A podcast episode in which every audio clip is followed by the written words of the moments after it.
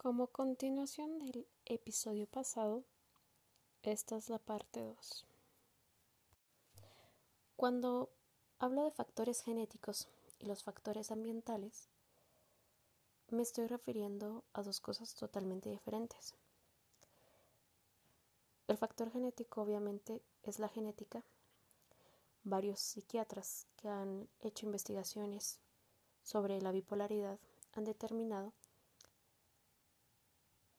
de que existe un grupo de genes los cuales están alterados modificados, no sé realmente cómo lo podría dar, pero que tienen mucha influencia sobre el sistema límbico, haciendo que su función sea diferente. Varios estudios sobre la bipolaridad han determinado que se necesita este factor genético para poder desarrollar la bipolaridad en un futuro. ¿Qué quiere decir? De que debe haber un historial familiar que exista que alguien tuvo bipolaridad o que tuvo una alteración genética que, que dé esta carga genética para que se pase a las siguientes generaciones. No es necesario que la bipolaridad pase de generación en generación, sino se puede saltar muchas generaciones y no se tenga un historial clínico sobre esto. Hay que tomar en cuenta que antes realmente la salud mental no era muy importante y no era un tema al que se le prestaba la atención suficiente. Si alguien tenía depresión o esquizofrenia o cualquier otro em, cualquier otro trastorno se les tomaba por locos se les criticaba, se les señalaba, entonces no se les daba la ayuda necesaria para lograr determinar qué es lo que estaba pasando. Todo eso hace de que el historial clínico familiar de una persona que tenga bipolaridad sea inconcluso,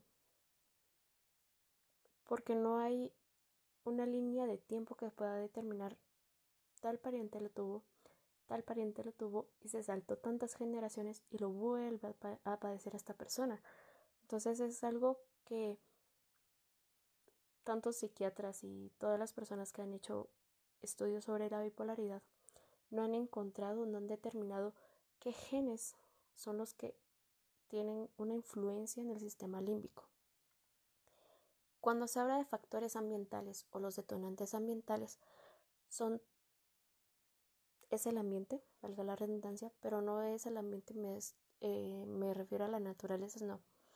Me refiero a todos los factores que puedan involucrar una alteración en las emociones, una fluctuación en las, en las emociones, en el factor social, en el factor del trabajo, en el factor de la familia, el estrés, eh, algún trauma de niñez, diferentes cosas externas que, que hagan que las emociones tengan una reacción.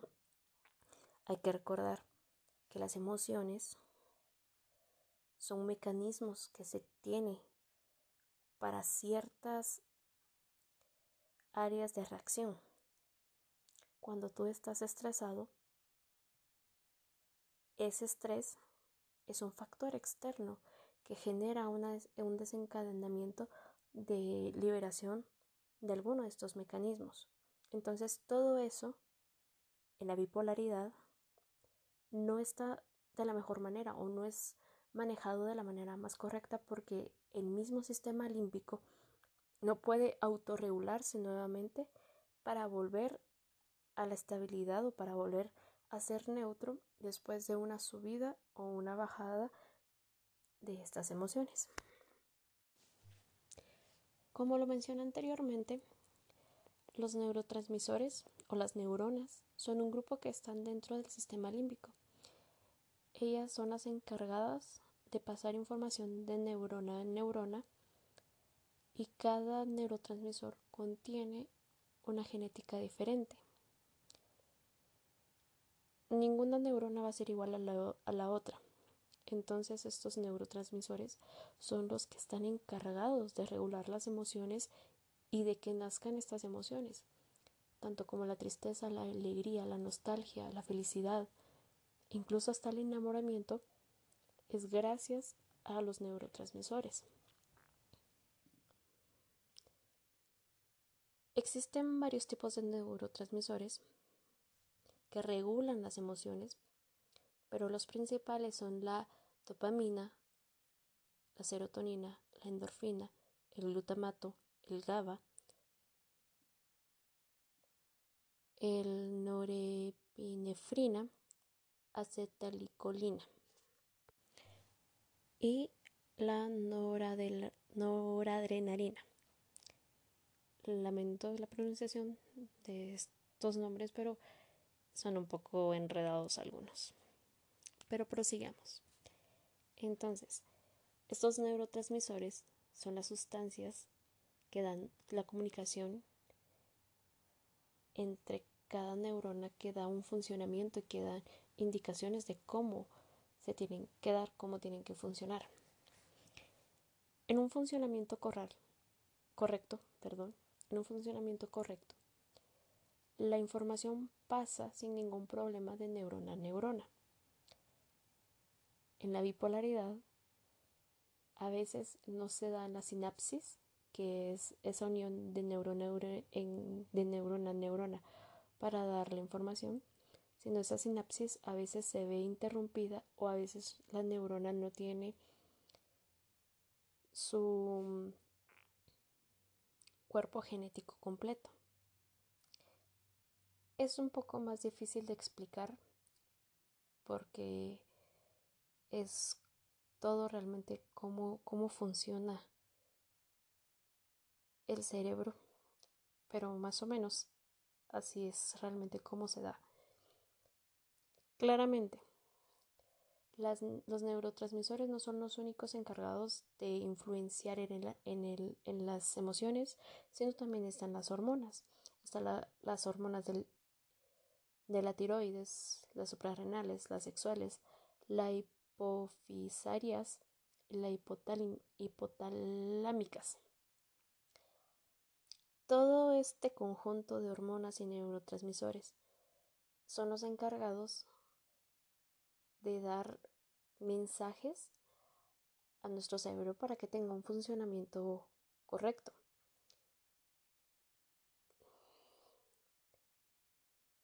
Los neurotransmisores, que son los encargados del ánimo, de las emociones, tienen o reciben información de las hormonas. Entonces, cuando no hay un funcionamiento correcto de los neurotransmisores y se da una carga de las hormonas aún más, es donde se da una descompensación aún mayor.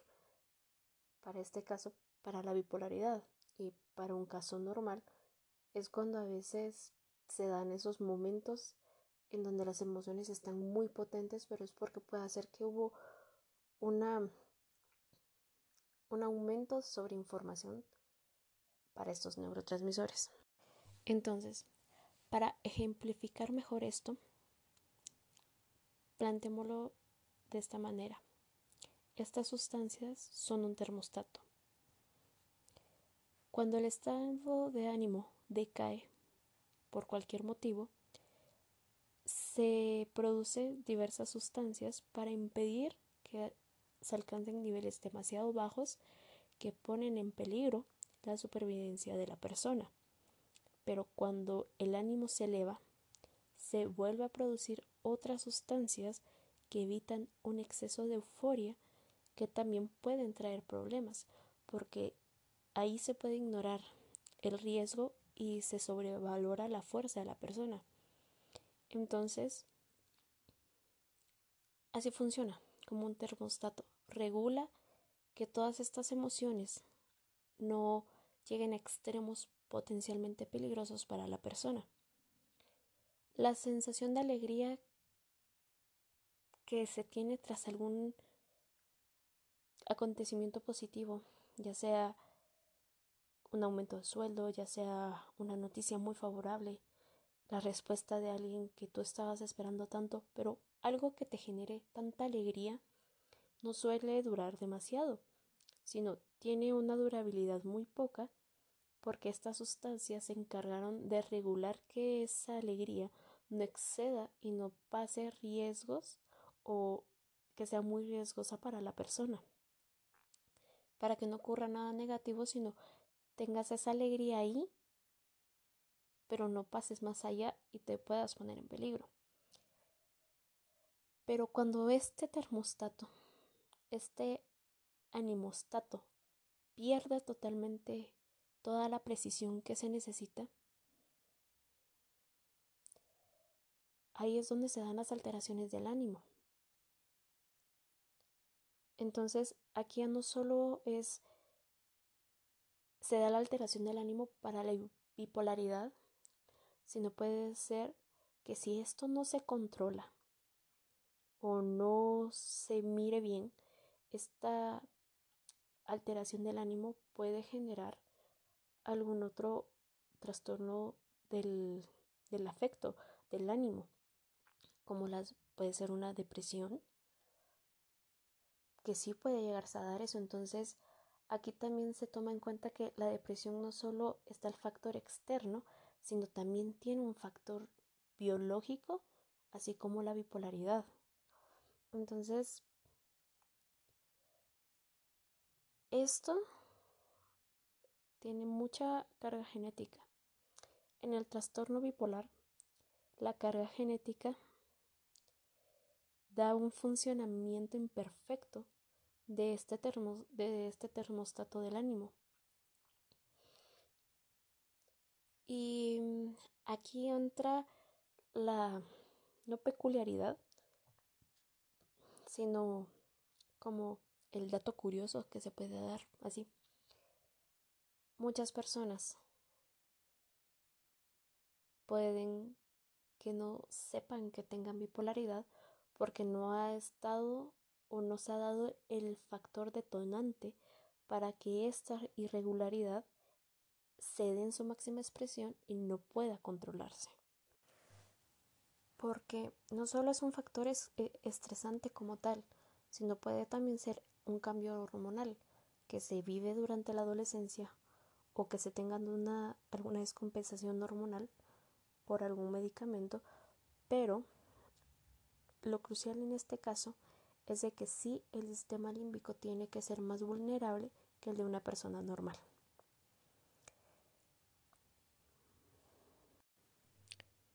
Tengo que aclarar una cosa. Lo que yo estoy explicando más o menos de cómo es el funcionamiento de los neurotransmisores, las hormonas, cómo influyen en el sistema límbico, en la regulación del ánimo, es desde lo que yo he estado investigando. Claramente el funcionamiento de las neuronas es mucho más complejo, que necesita años de estudio y que solo un profesional puede explicarlo mejor. Asimismo, hago la aclaración de que la bipolaridad tiene sí su fase depresiva, pero no es la misma fase depresiva que una depresión unipolar. Una depresión unipolar es solo de un polo, mientras que la depresión bipolar puede ser solo esta depresión o puede contener episodios mixtos. Entonces, no son iguales.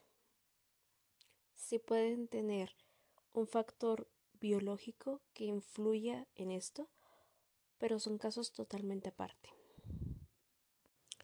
Aunque ambos estén dentro de los trastornos del ánimo.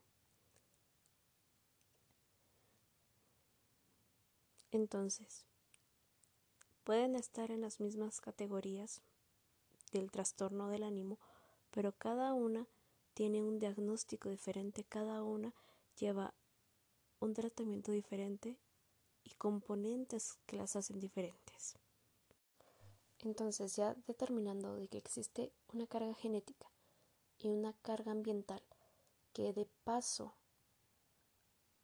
a que se pueda desarrollar un trastorno afectivo bipolar, es importante entender de que este trastorno es uno de los trastornos que da por igual, da por igual a hombres y mujeres, porque no solo es el factor ambiental que va a determinar ciertas cosas, sino el factor genético que va a tener un poco más de peso que un factor ambiental. Esta enfermedad afecta de un 2 a 5% en la población. Aquí aclaro, diferentes autores tienen puntos de vista diferentes a cuánta cantidad de gente o a cuánta cantidad de la población afecta, pero se ha determinado, algunos determinan que afecta del 1 al 2.5% y otros, y otros determinan que afecta del 2 al 5%. Entonces, sí. También aquí entra eh, la parte importante de que no se ha dado el diagnóstico a todas las personas o este porcentaje no todas las personas están dentro de porque no han sido diagnosticadas por diferentes factores pero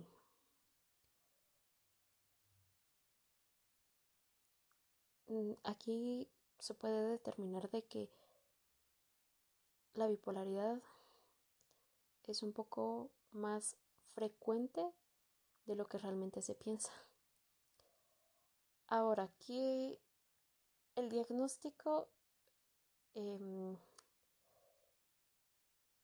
es un poco más complicado porque el diagnóstico requiere más trabajo ya propiamente con un profesional de la salud y eso va a ser en otro episodio pero por lo general se determina o se da el primer o se da el diagnóstico a los 20 años. Durante la, adolescencia y la niñez es muy difícil eh, tener un diagnóstico pero no es imposible. Si hay casos que se dan en niñez y en adolescencia donde se les ha dado un diagnóstico de bipolaridad, pero es más complicado que a partir de los 20 años, porque durante la adolescencia están los cambios hormonales que se dan por la pubertad, por el cambio.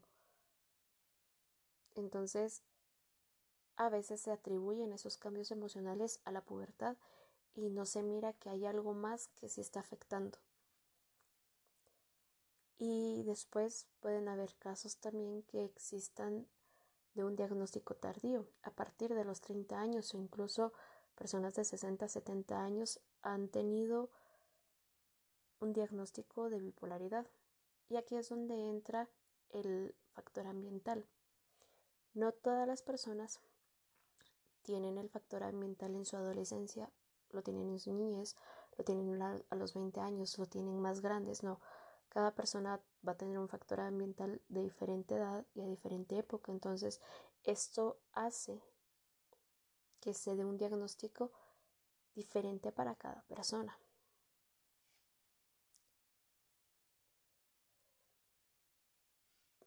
Es importante tomar en cuenta que el diagnóstico bipolar es diferente en cada persona. Ninguna persona va a tener el mismo diagnóstico, va a tener los mismos síntomas que otra persona. Entre la misma gente que tiene bipolaridad presentan a veces los mismos síntomas, porque esto es debido a que hay varios subtipos de bipolaridad y cada subtipo tiene una característica o una lista de síntomas que son muy marcados en cada tipo.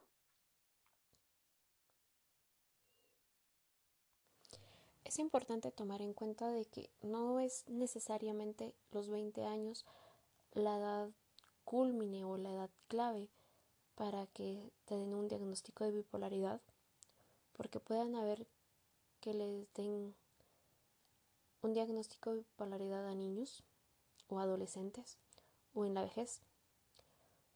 Por lo mismo que ya les dije, todo va a depender de los síntomas. Se tiene en cuenta de que el primer, el primer episodio a veces se tiene en la adolescencia. La mayoría lo tiene en la adolescencia o algunos lo tienen en la niñez. Pero como en la adolescencia están esos cambios emocionales y en la niñez todavía no están muy bien reguladas las emociones, no se toma en cuenta o no se toma en énfasis esos cambios que se están dando. Porque varios estudios han determinado que cuando se da el primer episodio, a la mayoría de mujeres les da un episodio depresivo y a la mayoría de hombres les da un episodio maníaco. No quiere decir que va a ser así para todos, sino puede ser inverso, que primero le dé un episodio maníaco a una mujer y viceversa. Pero todo esto son factores que a veces se pasan por alto porque durante la adolescencia no se está prestando atención a todos estos cambios emocionales porque se atribuyen a las hormonas y ahí es donde a veces se pasa por alto un diagnóstico. Y si se da un diagnóstico, a veces se puede dar un diagnóstico erróneo, especialmente en el caso de la bipolaridad tipo 2, que predomina más la depresión que la hipomanía o la manía.